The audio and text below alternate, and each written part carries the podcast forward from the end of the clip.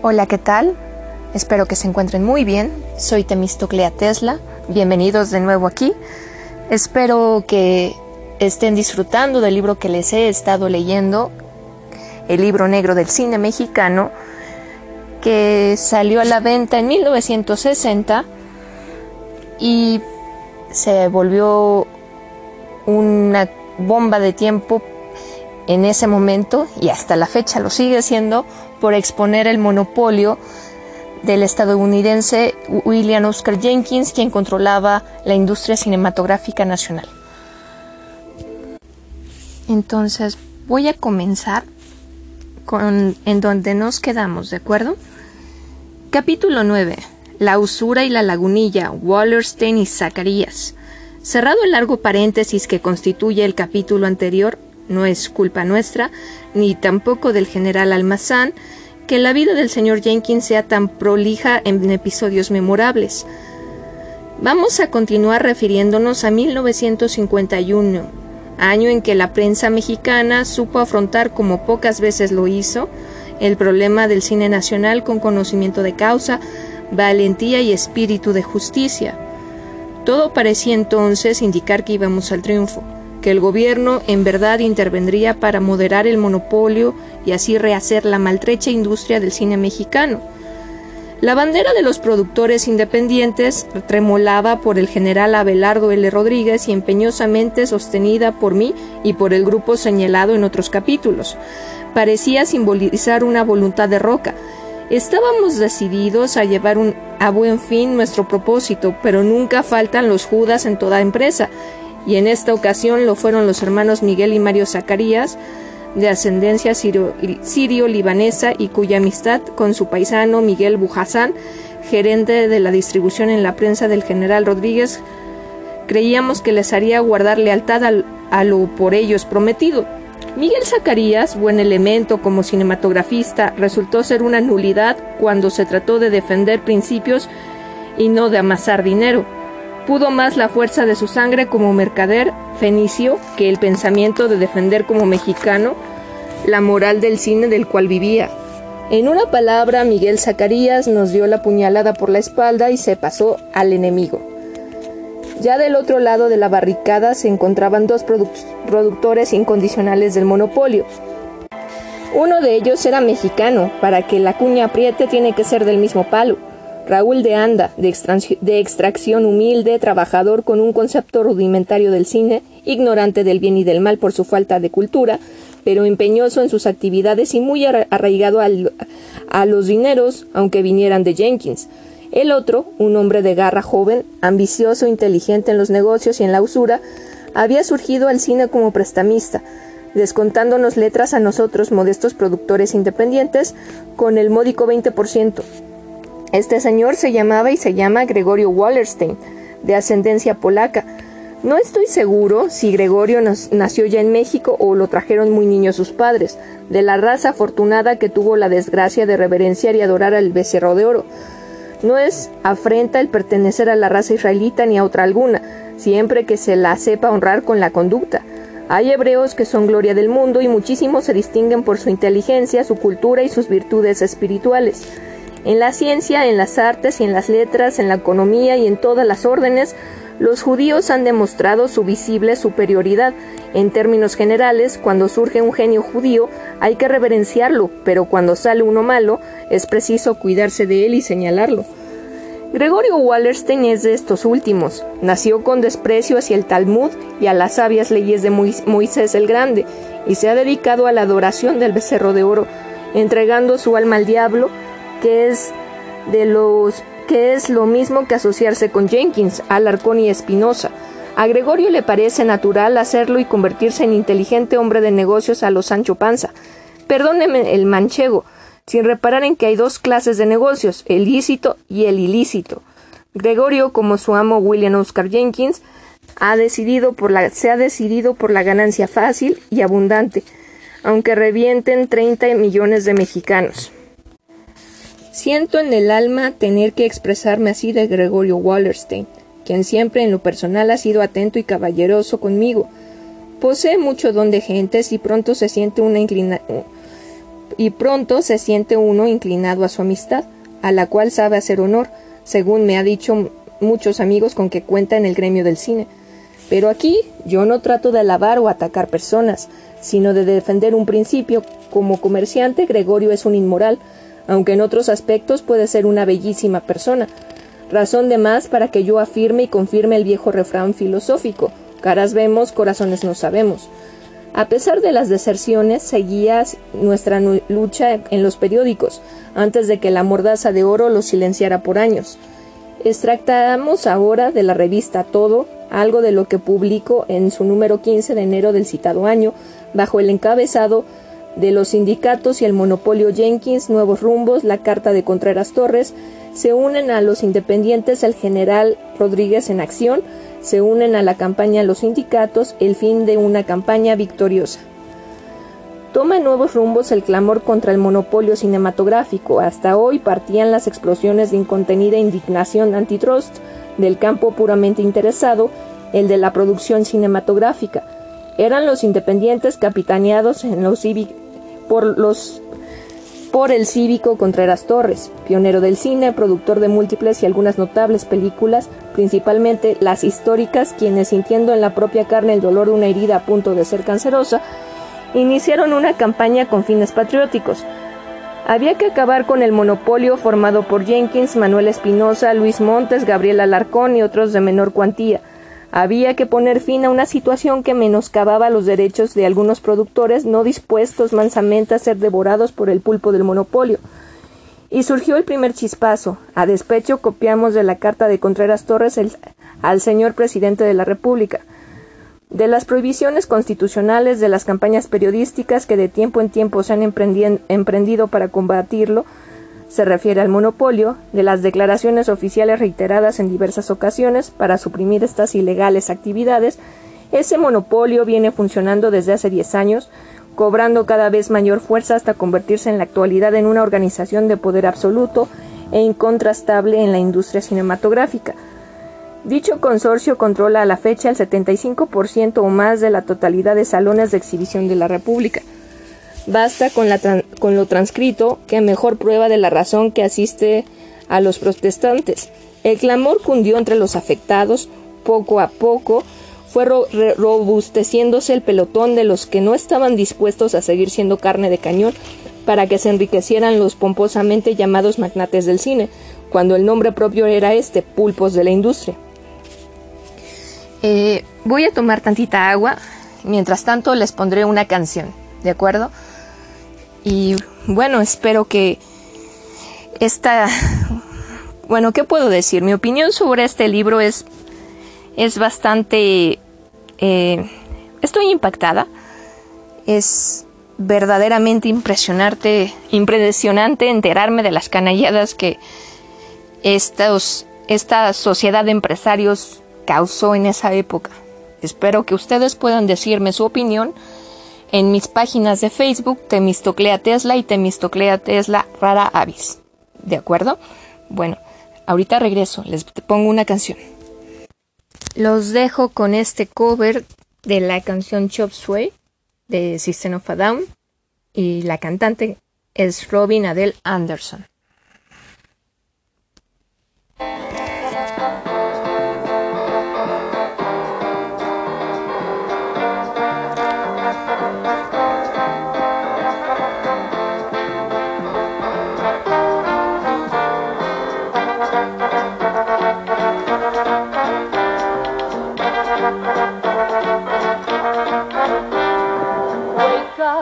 Grab a brush and put a little makeup. Hide the scars and fade away the shake up. Why'd you leave the keys up on the table? Here you go, create another fable. Grab a brush and put a little makeup. Hide the scars and fade away the shake up. Why'd you leave the keys up on the table? I don't think you trust in my self-righteous suicide.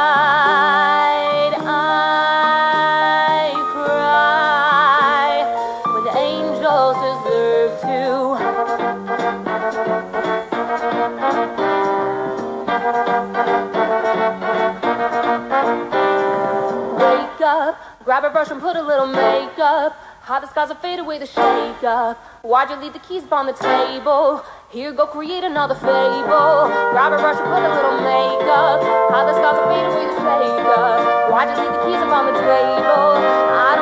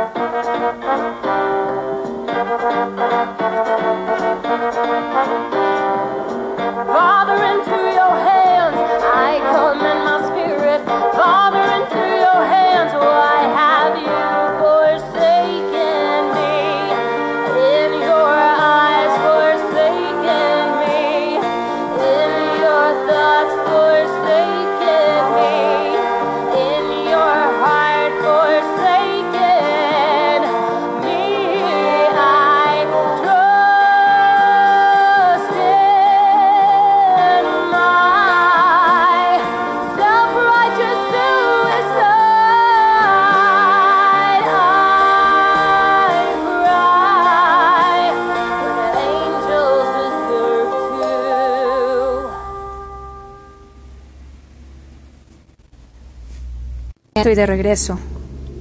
Voy a seguir, ¿ok? Contreras Torres no estaba solo. A su lado, codo con codo, se unieron otros productores independientes, víctimas también de los mangoneadores del cine nacional.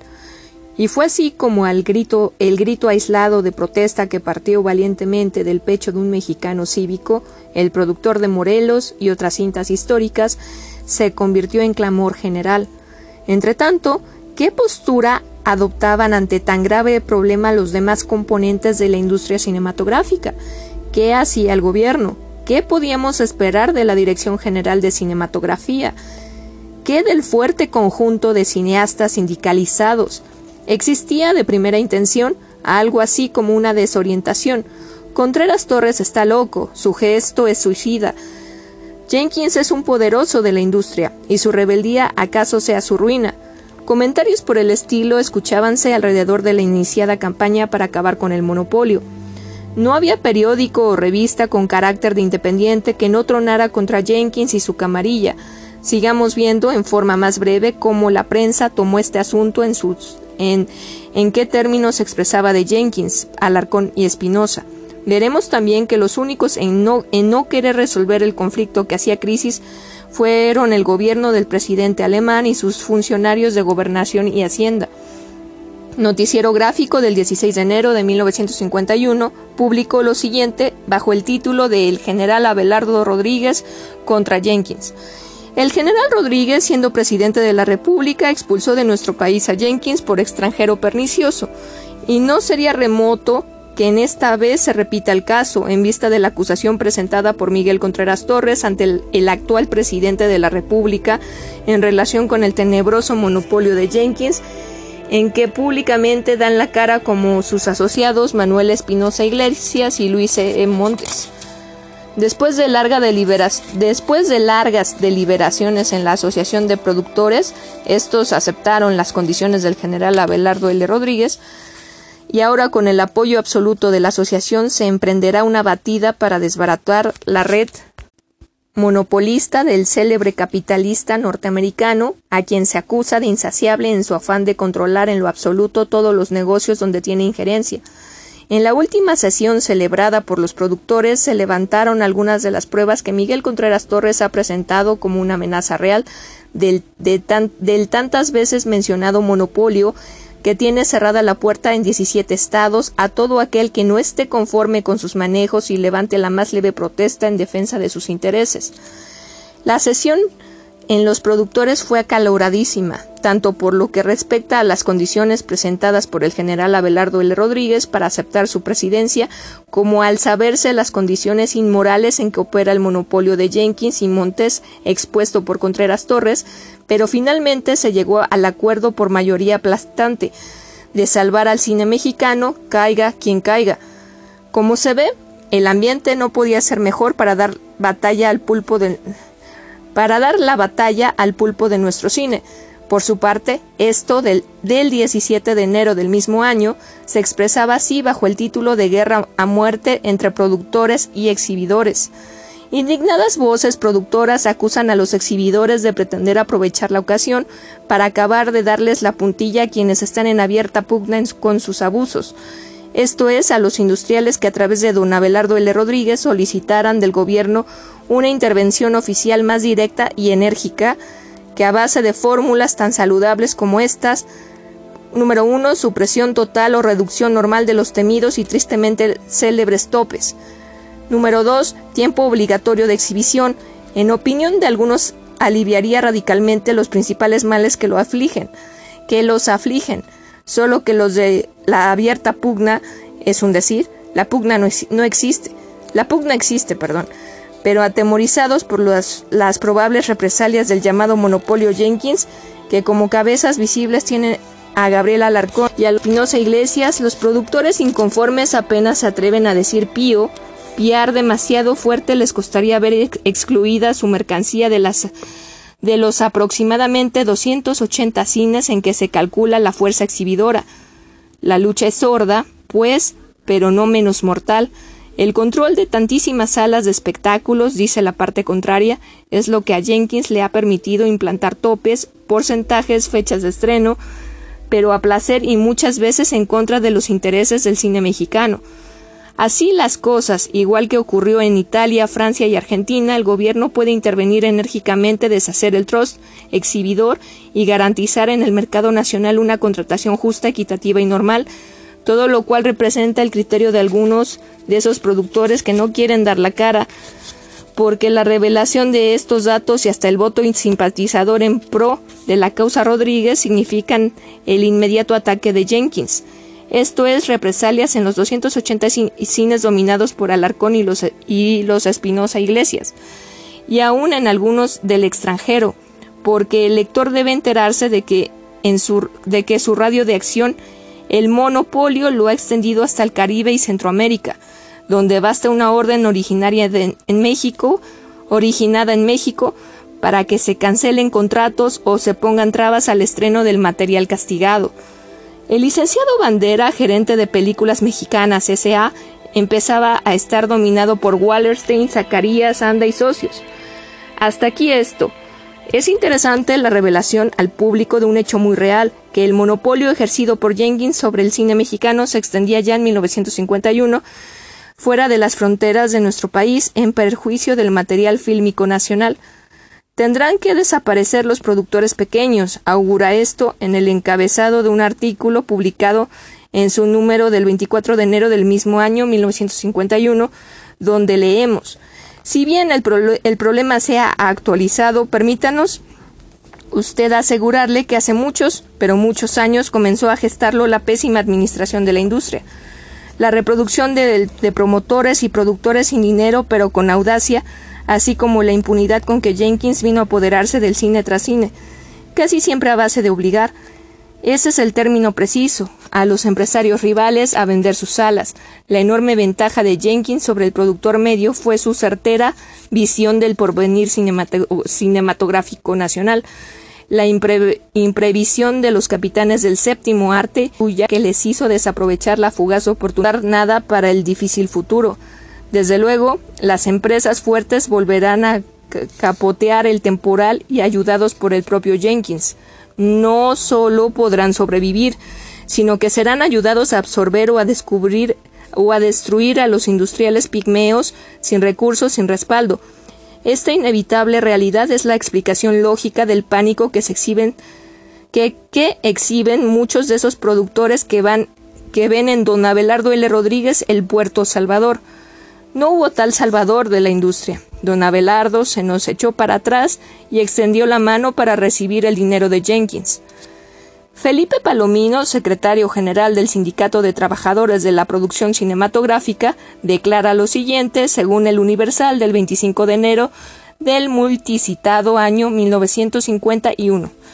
En el caso de que se prolongue esta lucha enconada entre productores y exhibidores, nosotros haremos una campaña para que el gobierno intervenga con mano de hierro en este pleito, defienda al, cine nacional y se ponga un freno a los exhibidores que explotan la industria en provecho propio. Llamó a la ley de cinematografía, eh, a la ley de cinematografía en proyecto La Bella Durmiente del Bosque y a la Comisión Nacional de Cinematografía, Organización Fantasma. Con el encabezado Hacienda, Hacienda estudia los impuestos de los cines, puede leerse en el Universal del 29 de enero ampliando su programa de intervención amistosa en todos los estados del país para unificar el cobro de impuestos por el sistema de participación, la Secretaría de Hacienda estudia con acuciosidad el renglón relacionado con los impuestos que deberían pagar los cinematógrafos de todo el país y que al hacerlo en forma irregular defraudan al fisco. Según se nos dijo en la Asociación de Productores, todas las películas que controlan los exhibidores son afectadas a la hora de, las liquidaciones con un 30% sobre el valor de las entradas brutas de los cines, cantidad que tienen que pagar los productores, pero a la suma recaudada jamás llega la suma recaudada jamás llega a las tesorerías municipales, puesto que el monopolio que controla el 75% de todos los cines del país tiene igualas con los presidentes municipales y con los tesoreros de los estados, concretándose a pagar por cada día de función una cuota que varía entre 20 y 100 pesos. Aquí me voy a quedar. Eh, continuamos pronto. Espero que de verdad les esté interesando esta, interesando esta narración. Bueno, que estén muy bien. Nos vemos.